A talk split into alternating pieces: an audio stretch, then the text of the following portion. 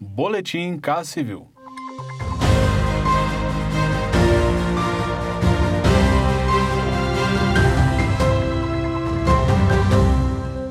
Acompanhe as principais ações do governo federal nesta quinta-feira, 21 de janeiro. Para minimizar os impactos no sistema de saúde do Amazonas causados pela Covid-19, o governo federal tem realizado uma série de medidas emergenciais. O envio de cilindros e usinas geradoras de oxigênio hospitalar, respiradores e material para montagem de hospital de campanha estão entre essas ações. As usinas geradoras começarão a ser instaladas e darão suporte para unidades de saúde de Manaus e cidades do interior do estado. O ministro da Saúde, Eduardo Pazuello, detalha as ações realizadas. Trouxemos toneladas de equipamentos e insumos, ventiladores, monitores, bombas de infusão, todos os tipos de medicamentos, alguns tipos de EPI mais importantes.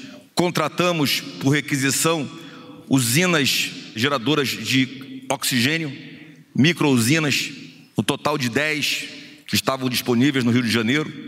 Estamos recebendo, já tem sete recebidas, sendo instaladas, e passamos a fazer todo esse trabalho de vinda de oxigênio. Para facilitar o monitoramento da vacinação contra a Covid-19, o Ministério da Saúde recomenda à população a baixar o Conect SUS. O aplicativo registra a trajetória de quem busca atendimento no Sistema Único de Saúde. A ferramenta disponibiliza a Carteira Nacional Digital de Vacinação, onde é possível consultar o tipo de vacina aplicada, o lote de fabricação e a data em que a dose foi tomada. O Conect SUS pode ser baixado de forma gratuita e o cadastro pode ser feito direto no celular ou pelo site conectsus-paciente.saude.gov.br. Acompanhe estas e outras ações do governo federal por meio dos canais de comunicação da Casa Civil da Presidência da República. Acesse casacivil.gov.br e siga também os perfis no Spotify, YouTube e Twitter. Este foi mais um Boletim Casa Civil.